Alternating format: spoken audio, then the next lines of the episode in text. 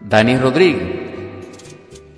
Compartiremos con ustedes en el curso de Sendero Musical inquietudes importantes que están enmarcadas no solamente en el conocimiento universal que siempre compartimos con ustedes y que cuyo único objetivo es actualizar esa motivación interna que todos tenemos de alguna manera en algún momento de desarrollo interior profundo, tratando de, abordar como superación la mecánica no solamente de los hábitos, sino de la cotidianidad, de eso que nosotros hacemos como obvio, ignorando, por supuesto, que la vida es un fluir constante como la gota que cae de la cascada o como la onda de la brisa que acaricia los árboles a cada instante, o también semejante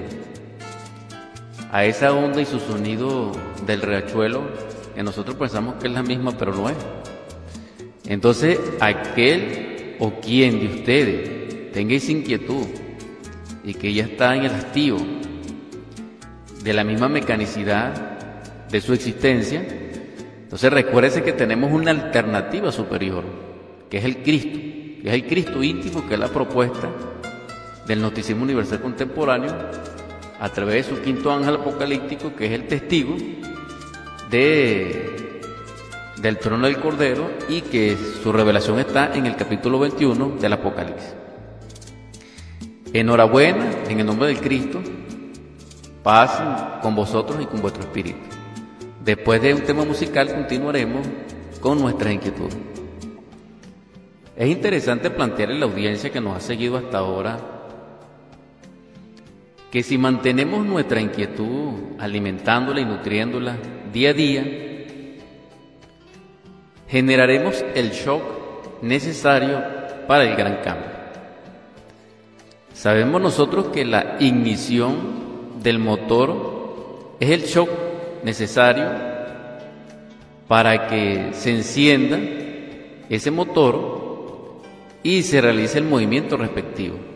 También sabemos que en las locomotoras antiguas, cuya locomoción, válgame la expresión, era generada por combustión del carbono, de carbón mineral, ese era su shock. Es decir, el carbón era sacrificado, ya sea mineral o vegetal, para el movimiento de la locomotora y posteriormente el transporte de carga o de pasajeros.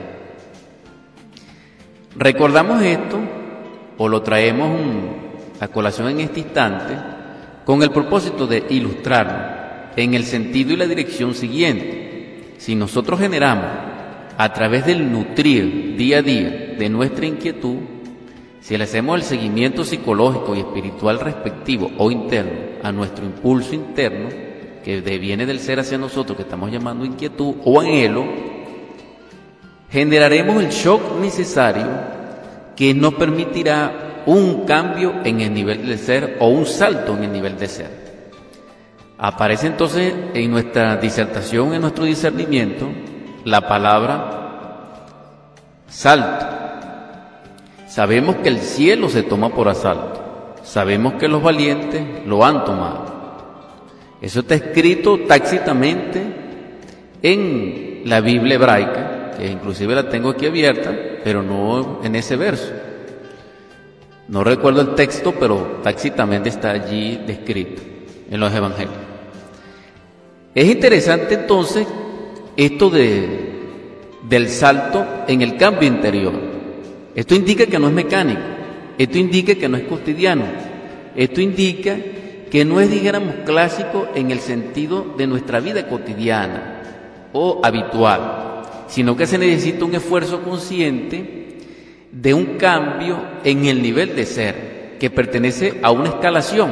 Y nosotros sabemos que el escalar, como arco, es totalmente dinámico y en ese dinamismo nos permite la transferencia en niveles superiores, que es nuestra aspiración. Es obvio que si caemos en niveles inferiores es porque se produce voy a repetir la palabra con el propósito de orientación colectiva, una caída. La caída es lo opuesto al salto, porque hay una variable en una elevación. Nos eleva el nivel de ser. Caemos por el yo, porque no conservamos el nivel de ser.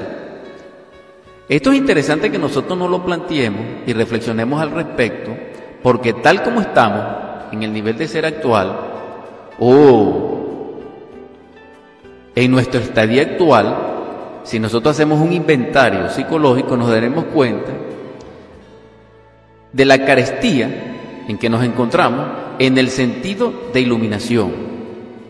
Si hacemos una referencia en esa lectura de, los resultados a los que nosotros tenemos acceso de la vida interna, objetiva, real, luminosa, veremos que hay carestías profundas. Es decir, carecemos de amor crístico verdadero, carecemos de tolerancia, carecemos de dulzura, carecemos de alegría, carecemos de dicha, carecemos de logros verdaderos honestos, carecemos de sinceridad. Nosotros tenemos una gran carestía. Si somos sinceros, si dejamos el amor propio a un lado, porque ya sabemos y lo volvemos a recordar por enésima vez y no nos cansaremos, que el gran obstáculo, el gran impedimento que hay que franquear y superar para trabajar sobre sí mismo y lograr cambios verdaderos y luminosos en luz y en el ser, es cuando se esté trabajando y se reconozca que el yo del amor propio, que el yo de la autosuficiencia, que el yo de la autoconsideración, que el yo del orgullo, que el yo del orgullo místico y de y de esa soberbia nos alejan no solamente del Padre, sino del Padre, sino de la posibilidad efectiva e inmediata de cambiar, de transformar. Es necesario ese recordatorio. Si estamos claros en ello y podemos perforar ese yo del amor propio, entonces podemos dar grandes avances porque la personalidad se neutralizaría. Y esto en sí es extraordinario en el trabajo que queremos emprender, para dar esa octava en el sentido de elevarnos a un nivel superior de ser por salto, no por mecanicidad, porque la mecanicidad es horizontal, no nos lleva a nosotros a una estadía superior de ser en lo que respecta a la psicología revolucionaria que estamos planteando y que es la conquista de nuestro propio mundo interior, dándole una realidad concreta, creándonos esa cosmobiología de la cual carecemos también y que la naturaleza no nos ha llevado a tal punto de desarrollo. Entonces tenemos que hacerlo nosotros por nuestro propio medio, a través de nuestra propia obra, entonces sería una obra hermética para, para lo cual no solamente se necesitaría primero ese shock que ya lo describimos, y por segundo término, que ya también lo describimos, el salto, sino que necesitaríamos ahora continuidad de propósito con respecto a los tres factores de la revolución de la conciencia, que es la ciencia pura aplicada como formulismo de los principios religiosos de todas las épocas y de todas las tendencias, que son vivientes, son principios vivientes que nos permiten crear al ser y sus partes para desarrollarlas totalmente. En su gran capacidad de escuchar, al sintonizarnos en el dial, la disertación o el discernimiento que planteamos y que tenemos en el estadio, en la continuidad del propósito, en firmeza para nuestra autorización, el salto a un nivel superior de ser.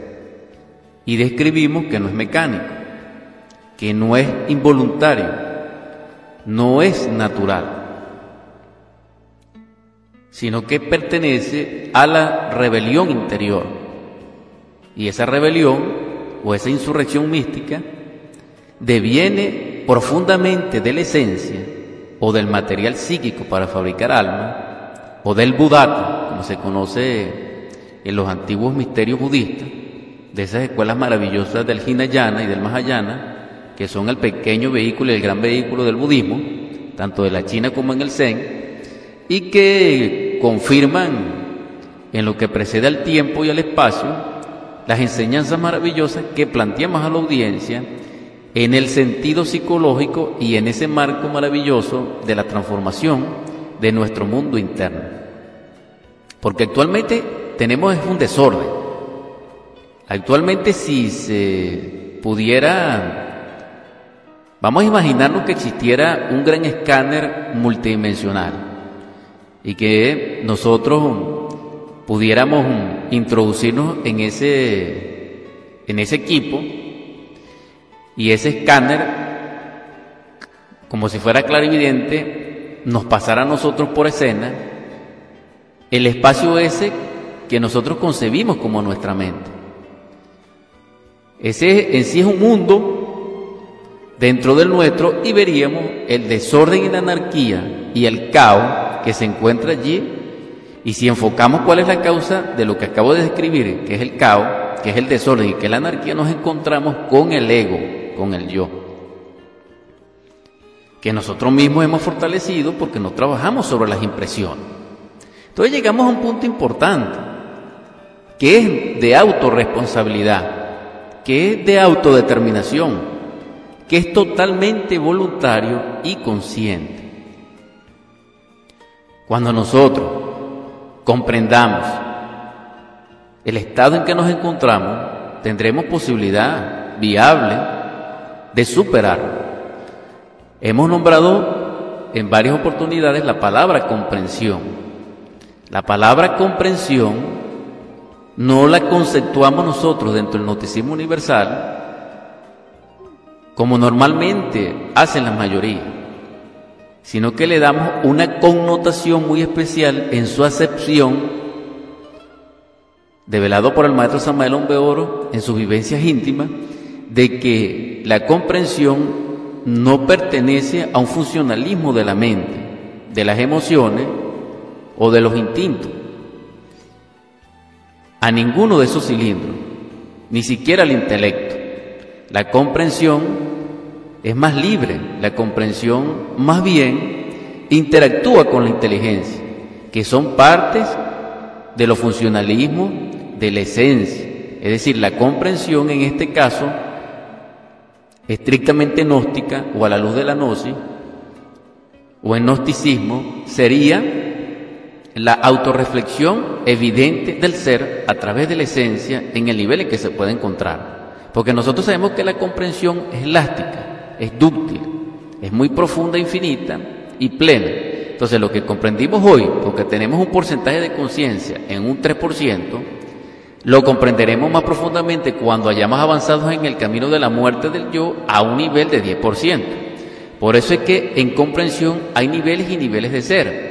Porque la sabiduría, un ejemplo de un cabir, no es igual a la sabiduría y a la comprensión de un Cristo viviente. Y la comprensión de un Cristo viviente no es la misma en profundidad y en sabiduría de la de un Paramartasaya totalmente libre, mucho más allá de la talidad.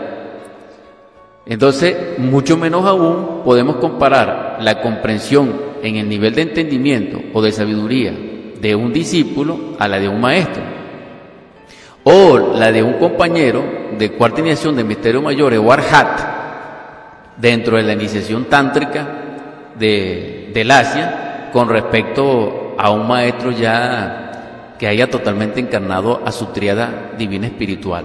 Es como los soles, no podemos nosotros mm, igualar la brillantez de nuestro sol oros con la brillantez del sol Antares y este tampoco lo podemos comparar con la brillantez de Sirio.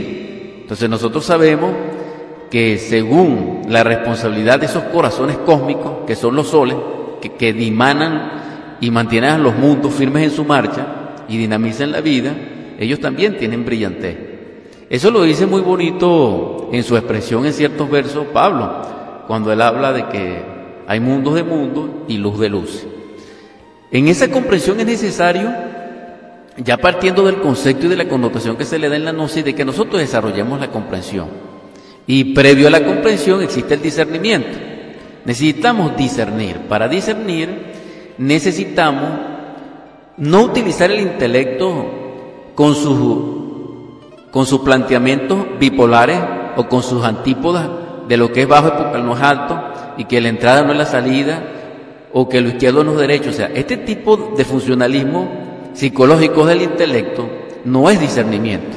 El discernimiento más bien pertenece a la capacidad de, observación, de reconocimiento y de fluidez interactivo entre todas las partes de un todo que tienen una causa y que esa causa atada a consecuencias profundas devienen como unas acciones. O en otras palabras, si estudiamos las impresiones en recuerdo de sí, podemos discernir en el espacio en que se encuentra.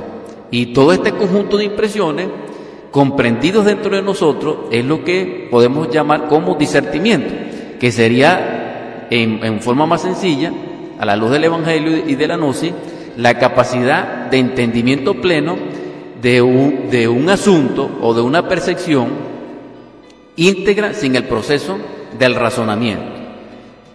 Eso sería el concepto de discernimiento. Entonces, la convocatoria y la exhortación en este instante propusimos a la audiencia desarrollar la inquietud a través del shock, a través mm, del salto del nivel de ser y a través del despertar de las capacidades de discernimiento y de comprensión.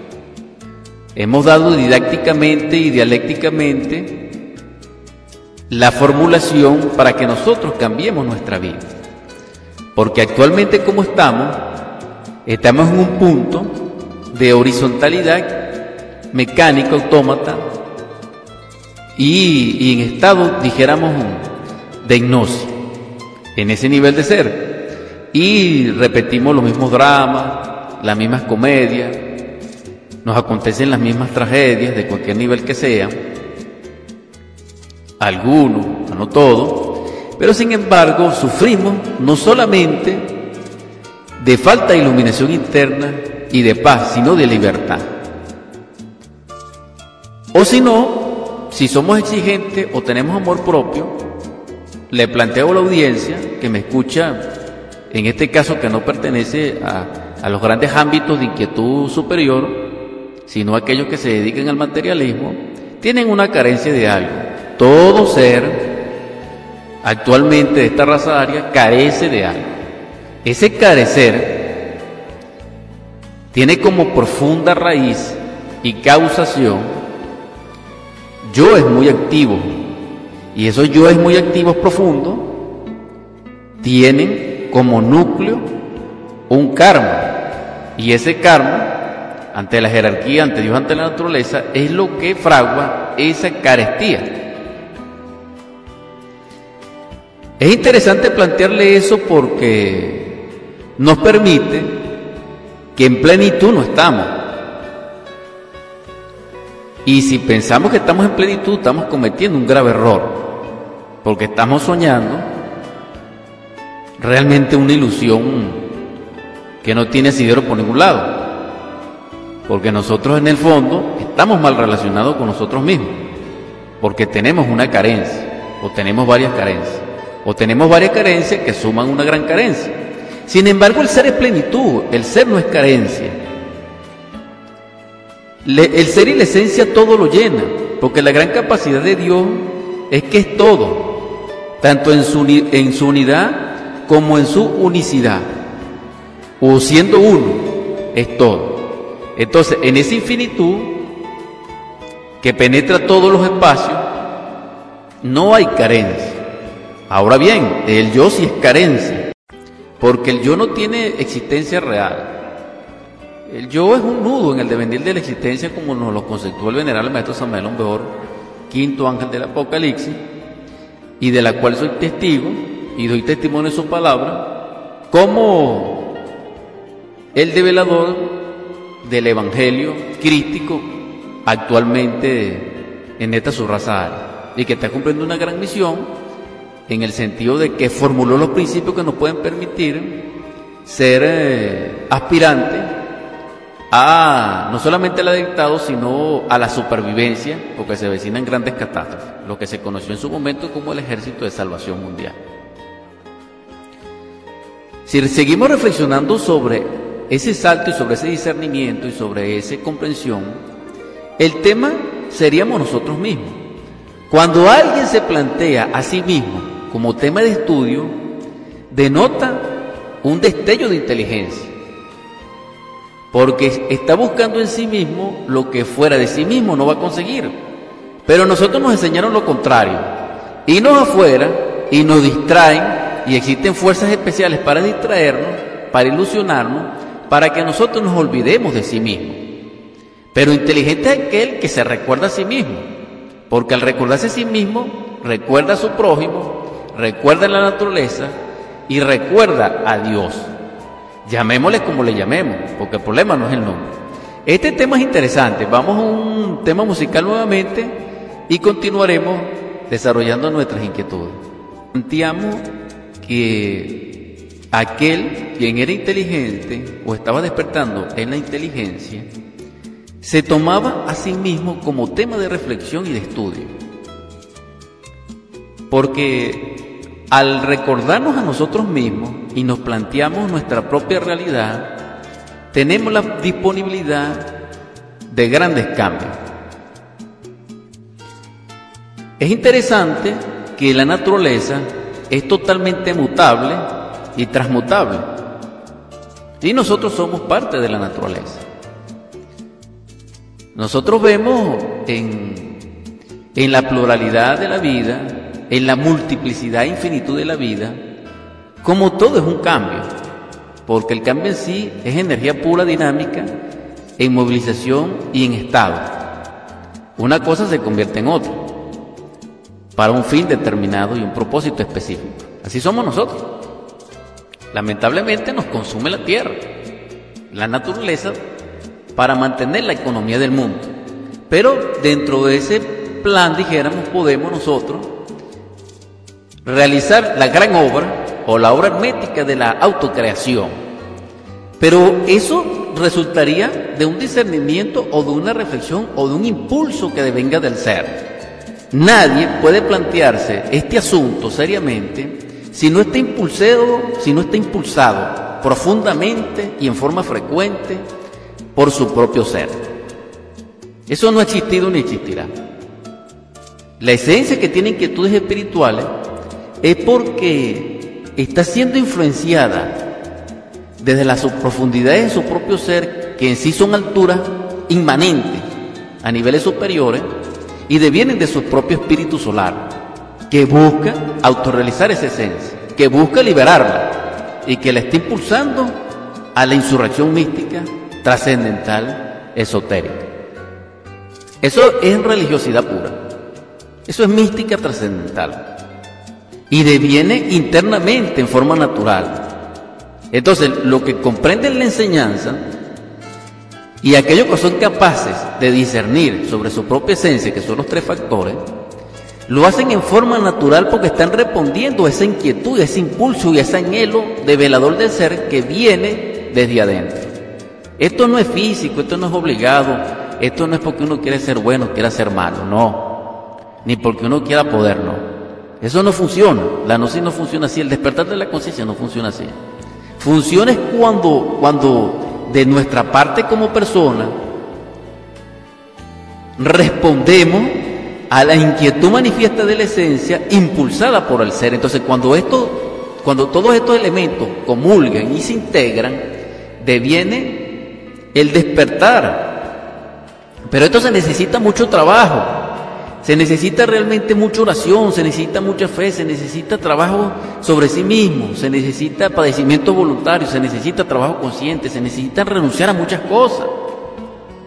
Esto de la comodidad no funciona aquí tampoco, lamento realmente desconcertarlo. El que quiera estar cómodo y tranquilo y trabajar sobre sí mismo está equivocado. Así hable muy bonito, así dirige al grupo, así cree que está bien. Realmente le decimos que no. Pero le decimos no con dolor, es decir, siendo prestos a la convocatoria y la exhortación de que reflexionemos sobre nosotros mismos en el sentido de tema como estudio. Porque si nosotros nos, planteamos a sí mismos como tema de estudio, entonces nosotros vamos a las grandes aspiraciones. Estaríamos nosotros en el sendero que nos ha de llevar al despertar de la conciencia. Porque aquel que se valora a sí mismo en el sentido de que es el núcleo de su propio estudio, entonces cumple con aquel desideratum que se encuentra en el frontispicio del templo de Delfo y que dice, Homo nocete ipsum, es decir, hombre, conocete a ti mismo. Entonces, el gran misterio o el misterio humano es el hombre, pero es el hombre que se cree a sí mismo de su crisálida. Y esa crisálida somos nosotros. Entonces existe la posibilidad de que podamos lograrlo. La exhortación, siendo las 9 y 52 minutos de la mañana en Sendero Musical, a esta estadía de nuestra plática, de nuestra disertación, de nuestro discernimiento y de nuestro compartir, es proponerles a ustedes que caminen ese sendero, que tengan como norte el sol y la inteligencia solar, que en sí es el logo divino y que en sí es la causa infinita que sustenta todo y que tiene como un profundo la vida.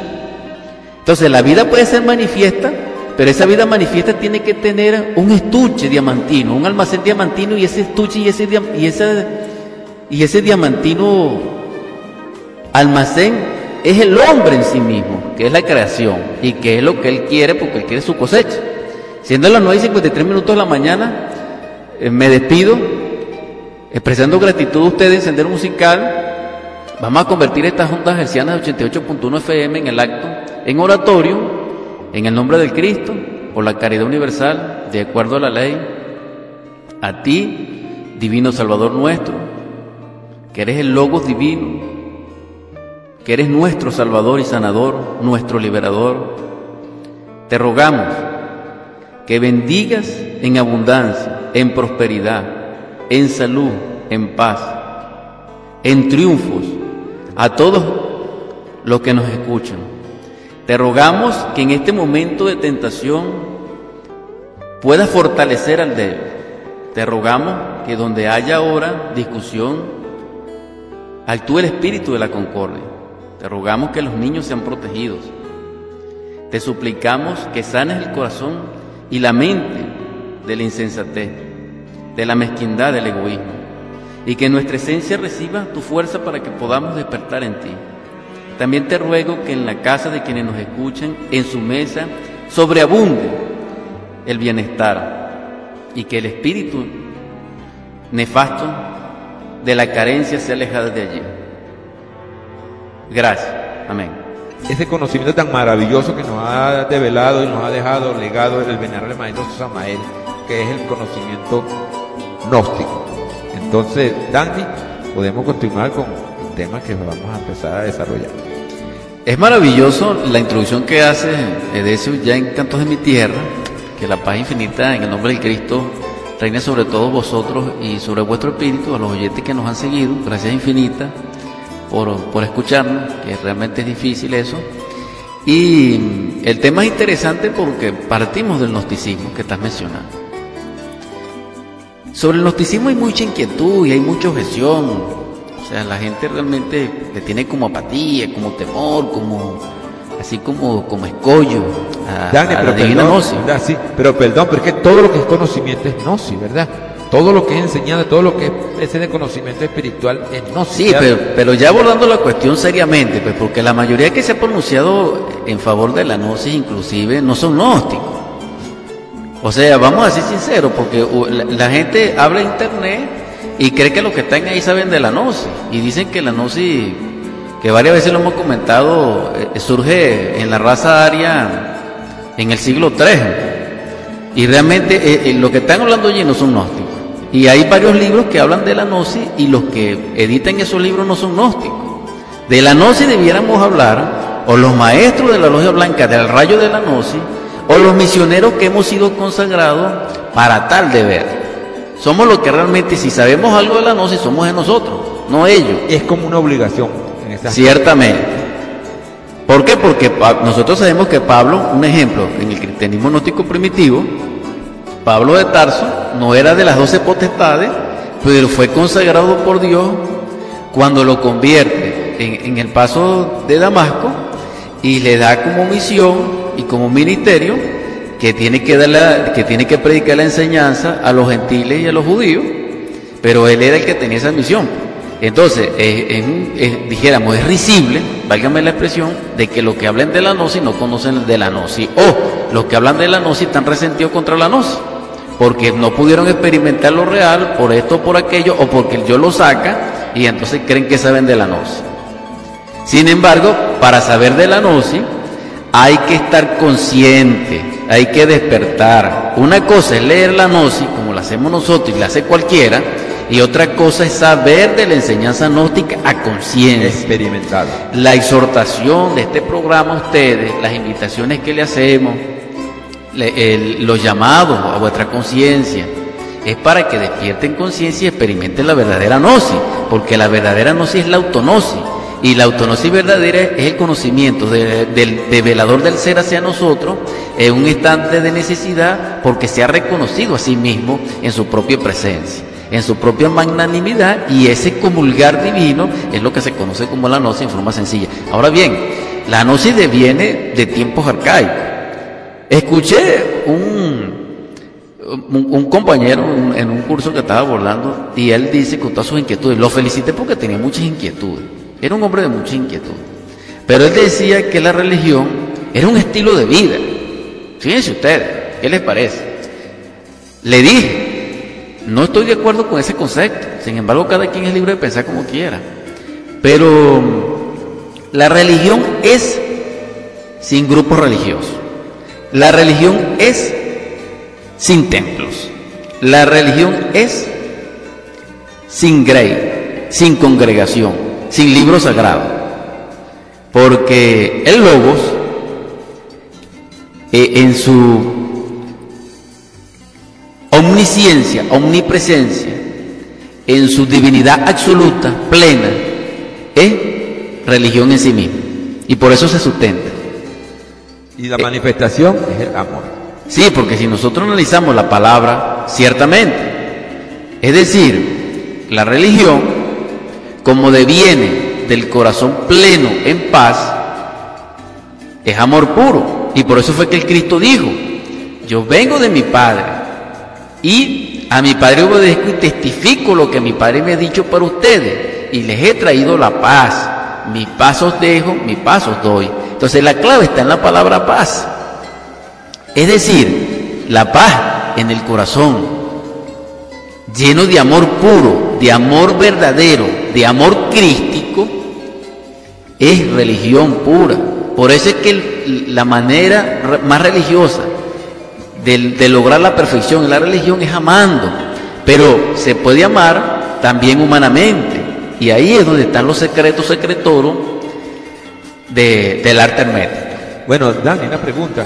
Entonces las religiones que llamamos religión, sextas religiones, vamos a decirlo así, devienen, no será, no vendrán como algo como si fuera un desprendimiento del conocimiento gnóstico, si es tan, antiguo el conocimiento, todas las religiones, las, las sextas religiones han nacido de mucho después, acá de mucho tiempo para acá, porque todavía algunas gentes han hecho documentos donde registran algo para una nueva cesta religiosa y siguen predicando la palabra de Dios.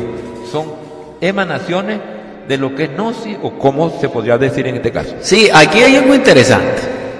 Nosotros realmente estamos haciendo una aclaración muy difícil, porque como hay diversidad actualmente de pensamiento y siempre lo he visto, y tenemos internet, nuevamente lo vuelvo a repetir, y la gente cree que abriendo internet sabe, y realmente no, porque eso se necesita consagración, despertar de la conciencia, etcétera.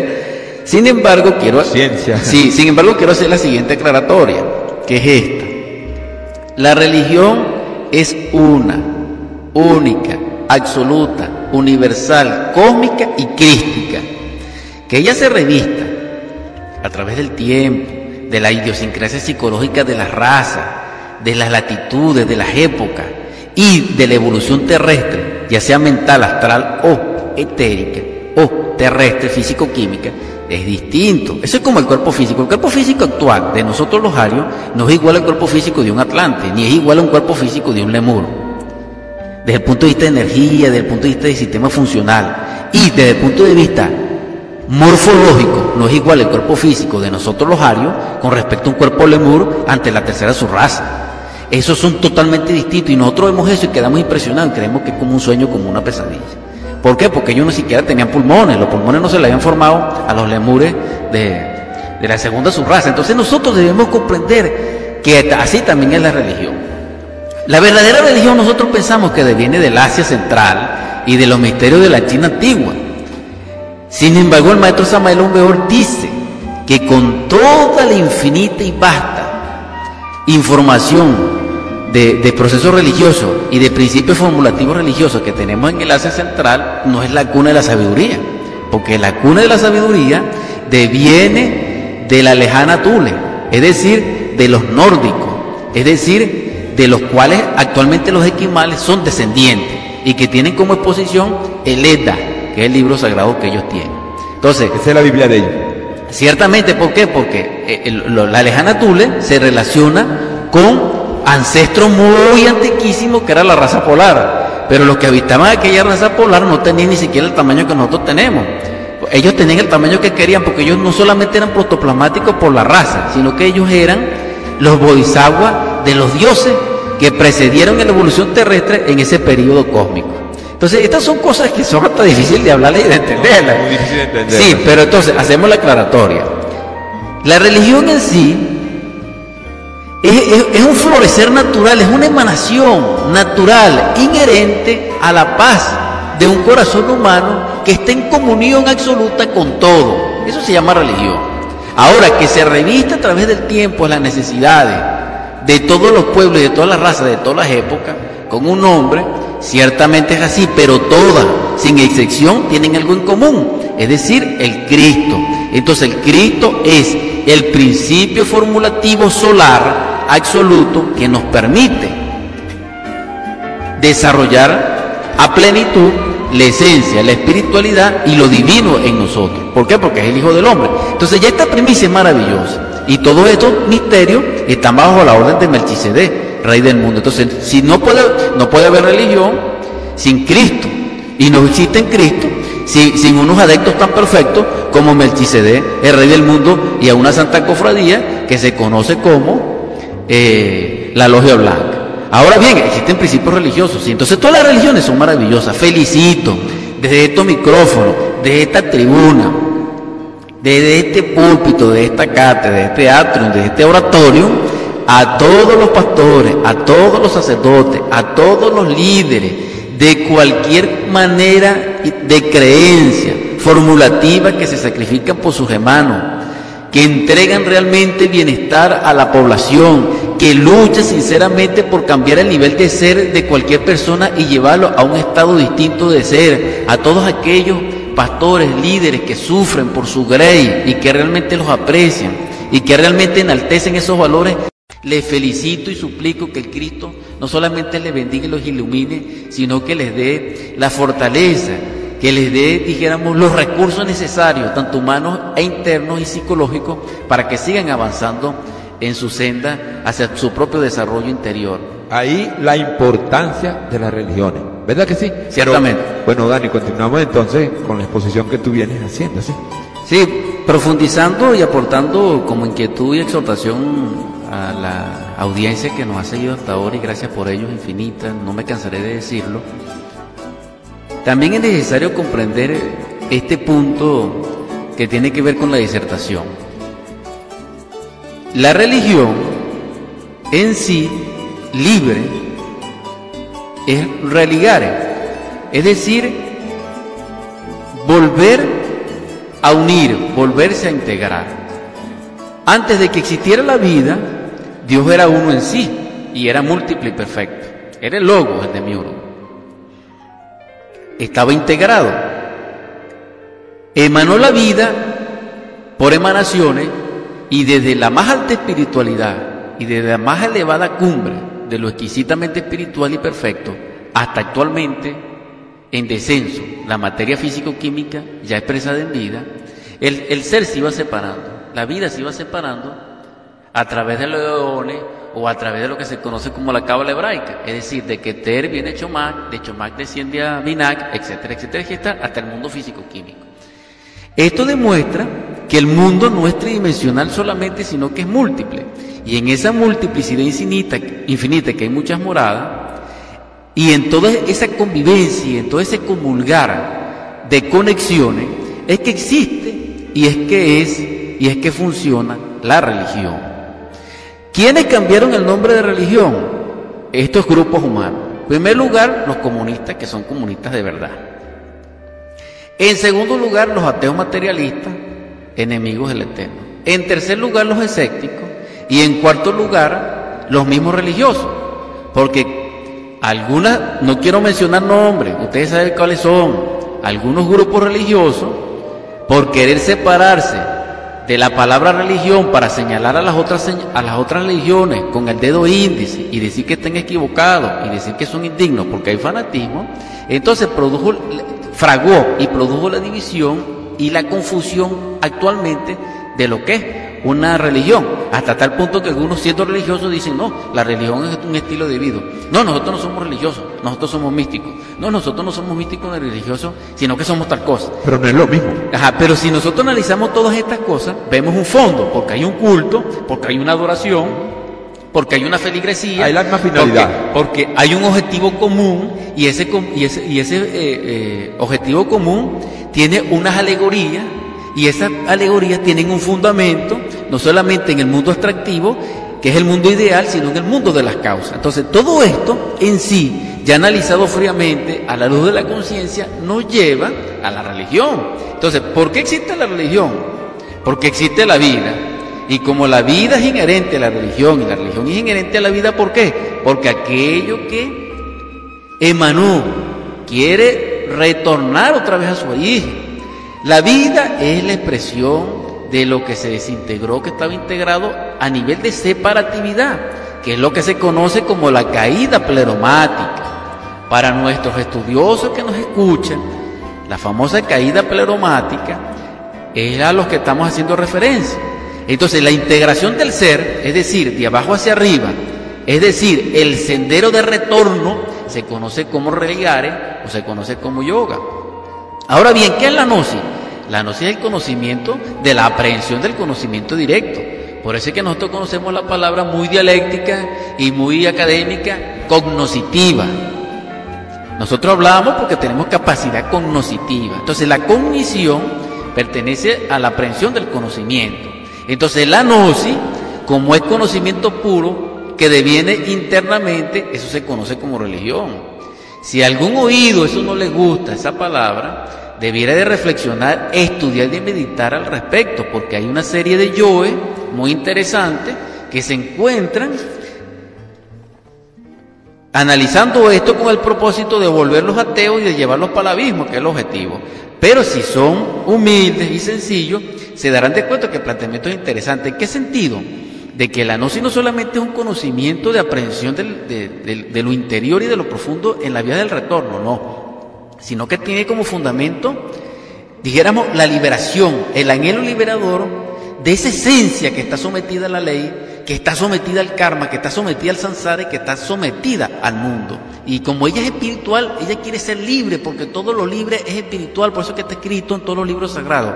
Y en la Biblia, no recuerdo en qué, en qué verso, que dice que Dios es, es, libertad, que el espíritu es libre en la palabra del Creador. Entonces, comprendiendo todo esto, llegamos a este punto a esta conclusión momentáneamente en el planteamiento, en la exhortación para la edificación de nuestro oyente, de que siendo la gnosis no solamente el conocimiento de aprehensión internamente, sino que es una filosofía perenne et universalis, y que tanto resplandece en la Grecia como resplandece en Egipto.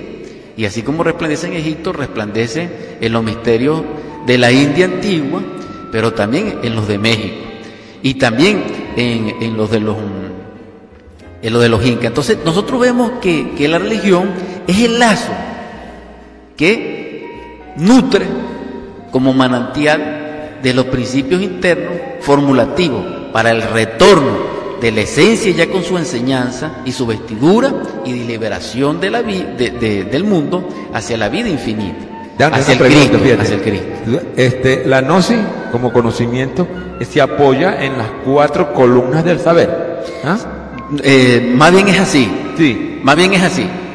Las cuatro columnas del saber integradas son, la gnosis. Son la gnosis, sí. Entonces, eso es la expresión de la gnosis. Cuando hablamos de las cuatro, el conocimiento de las cuatro, las cuatro columnas del saber, es eso es la base principal de lo que es gnosis. Sí, es decir, cuando el, entiendo, cuando el entendimiento humano es abordado por la conciencia, y esa conciencia comprende y asimila y traduce la enseñanza de esas cuatro columnas, eso es gnosis. Esa es la gnosis. Pero las cuatro columnas independientes no son gnosis. Eh, está bien, ok. De pregunta te lo voy a hacer fuera de los micrófonos, te hago una pregunta ahorita. Entonces, bueno, de la gnosis. Decimos gnosis. Las instituciones que son gnosis, que son, que dan la gnosis, esa no es la gnosis. La gnosis es una enseñanza que está, bueno, muy profunda, por cierto, para entenderla es bastante cuesta arriba, pero si no se propone la logra, sobre todo con la ayuda de nuestra Madre Divina. Y hablamos que, que se sostiene de las cuatro columnas del saber. Esas cuatro columnas no son parte de lo que es gnosis. Ahí debemos aclarar algo de eso, no solamente la audiencia, sino la conciencia pública, pues, cuando, cuando haya necesidad. Ciertamente, la gnosis verdadera es la autonosis. Porque si vamos a hacer estricto un censo, el, el análisis y la disertación sobre el gnosticismo puro, es la vivencia íntima de la esencia en las dimensiones superiores de la naturaleza o en los mundos internos con su propio ser y su propia realidad. Ese proceso interior y profundo es religión, es esoterismo puro. Cuando se dice que religión es esoterismo puro, no se comete ningún error. Ahora bien, vamos a plantear lo siguiente. Las mismas instituciones gnósticas no son la gnosis.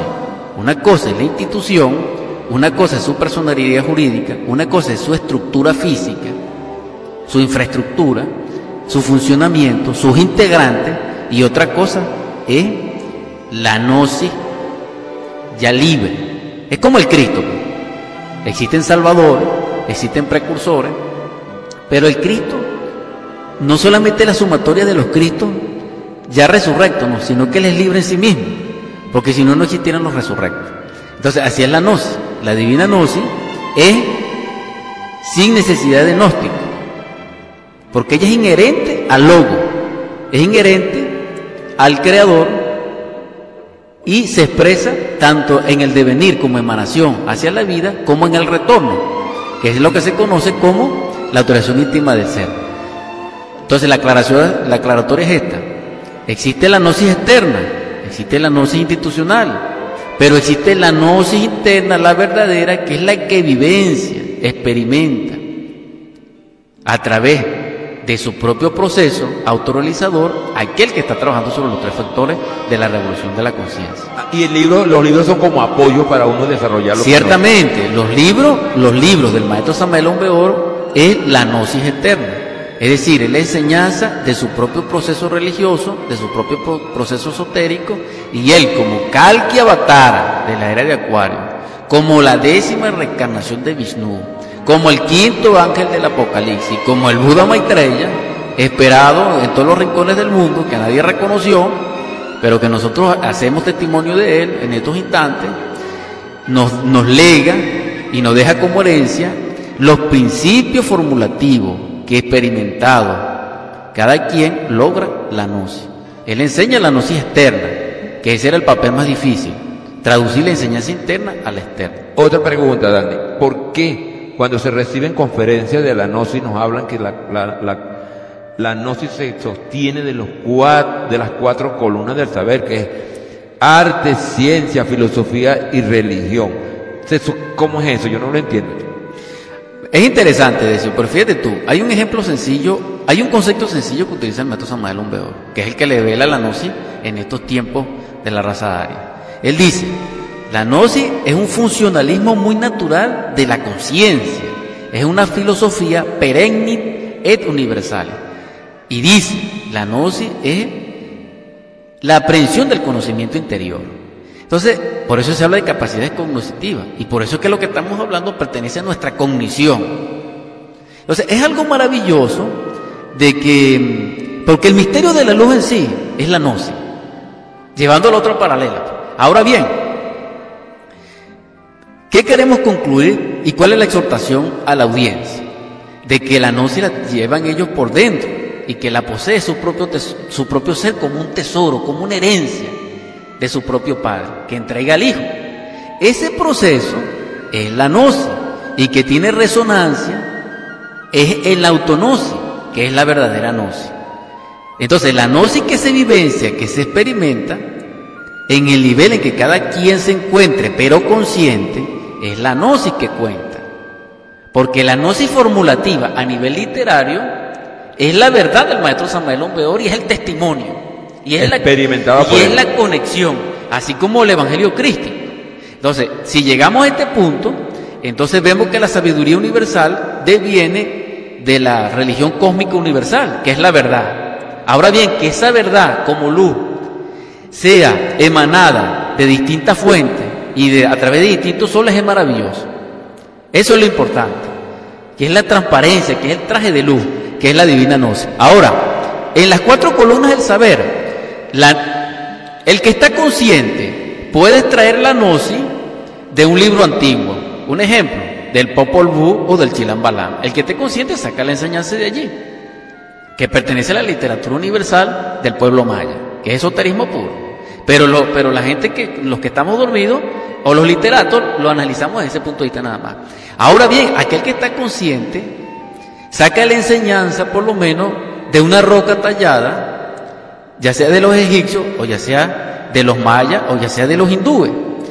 Es decir, la conciencia despierta extrae la enseñanza de donde ella se encuentra. Y esa es la vía del conocimiento, y es el verdadero renegale, y es la verdadera gnosis. Por eso es que la gnosis es antes de las columnas del saber. Ahora bien, ya expresa, desde el punto de vista formulativo, vuelvo a expresar esa palabra, las cuatro columnas integradas son la gnosis. Dani, pero quiere decir que las cuatro columnas del saber, más bien expresando la una, es un conocimiento que uno tiene y lo puede expresar a través de ese tipo de, de trabajo, por lo menos en el arte, ¿verdad? Y en tantas cosas. Bueno, vamos a hablar más sencillo para no llegar tan profundo lo que significa lo que es una pintura. Una persona, un buen pintor, te da una enseñanza en cualquier cuadro que tiene un gran significado y uno puede aprender de ese cuadro. Es la manifestación de ese conocimiento y de esa conciencia despierta de ese pintor. Sí, allí felicitamos, ¿ah? allí felicitamos a los artistas, a los artesanos, a los cultores, a los literatos, a los escritores, a todo el que expresa el arte, de alguna manera está dejando un legado en su nivel que es un mensaje formulativo al gran colectivo, a las personas. Eso, entonces ahí está la importancia. Por eso las cuatro columnas del saber no son gnosis, es gnosis expresada del conocimiento de la persona, que es la que emana y que es la que, la, que manifiesta. ahora, hay algo muy interesante, que porque el, e, existe el, el Pista y Sofía, que es un libro maravilloso que, que son las enseñanzas del Cristo resurrecto, y él dice, yo soy la gnosis del universo. Porque gnosis tiene, tiene como, como paralelismo, eh, dijéramos lingüístico, arcano o misterio. Dani, continuamos entonces con, con lo que estamos hablando de lo que significa lo que es gnosis. Sí, ahí vamos a analizar otra vertiente más sencilla con respecto a la gnosis, porque la gnosis es sabiduría, la sabiduría solar, en los misterios de la luz. Y allí donde la luz se encuentra, se encuentra la conciencia y se encuentra el Cristo, porque el Cristo dijo, yo soy la luz. Es interesante que la luz es el leitmotiv o la causa causaron de todo lo que es, de todo lo que ha sido y de todo lo que será. Entonces, siendo la luz todo y el todo, y siendo el Cristo la luz, la luz manifiesta en nosotros es conciencia. Entonces, la vía, el sendero, es la conciencia. Hago una exhortación en estos instantes a la audiencia para que considere el tema en el marco de Cantos de mi Tierra y profundicen y estudien, porque la sabiduría está dentro de ustedes. El gran conocedor son las partes superiores de su propio ser. Y la enseñanza es la vida misma. Es decir, el aprendizaje es cristalizar la vida, que es el alma en sí. Cada día que pasa, Dani, puede hacer, vamos a decir, como un capítulo, ¿verdad? De un libro, ¿verdad? Sí, porque es el pan diario. Sí, sí. Entonces, ese es el pan del sabio. Pero Dani, mira, fíjate, ya nos quedan, son, bueno, pues pocos minutos para, cuatro minuticos nos están quedando. Haz la petición para que nos despidamos y esperamos que el próximo sábado tengamos otro ratico que conversar con nuestra audiencia. Gracias infinita a la audiencia y realmente felicidad. Mm, realmente quisiéramos compartir más con ustedes. Mm, estamos muy limitados. Es muy corto el, tiempo, ¿verdad? Sí, el tiempo nunca nos alcanza. Eh, realmente pueden experimentar lo real, que pueden aspirar a las grandes realizaciones y que el ser pueda bendecirles en el sentido de, de inquietarles profundamente y de llevarlos en su regazo para que puedan despertar. En el nombre del Cristo, por la caridad universal y de acuerdo a la ley, Divino Logos, tú que eres nuestro Salvador, que descendiste del Sagrado Absoluto Solar para enseñarnos con tu vida, con tu pasión, muerte, resurrección y ascensión, el camino que ha de llevarnos a la liberación final. Te rogamos en estos instantes de necesidad que derrames bendiciones sobre nuestro corazón sufriente, que está lleno de tinieblas, de ignorancia y de dolor, de mezquindad. Te suplicamos que en esas bendiciones nuestro corazón sea lleno de plenitud, de amor, de paz, de esa misericordia y esa tolerancia que necesitamos en estos instantes. Te ruego por los quienes nos escuchan, porque sean sanados, porque sean bendecidos esos hogares llenos no solamente de dicha y de, ese equilibrio que necesitamos en estos instantes, que es armonía, que sea restaurada esa armonía y que la discordia sea alejada de esos hogares. También te ruego que en esa mesa reine la abundancia, que se aleje la carestía las necesidades. También te suplico por los niños. Bendícelos, Señor, a todos que sean protegidos. Te ruego por su salud, por su comprensión. Y muy especialmente te pido que nuestra esencia sea bendecida en ti para que pueda despertar y para que pueda luchar para ser digna de ti. Gracias infinita. Amén. Así sea. Que Dios bendiga a todos los hogares, como lo dije en el programa Sendero Musical.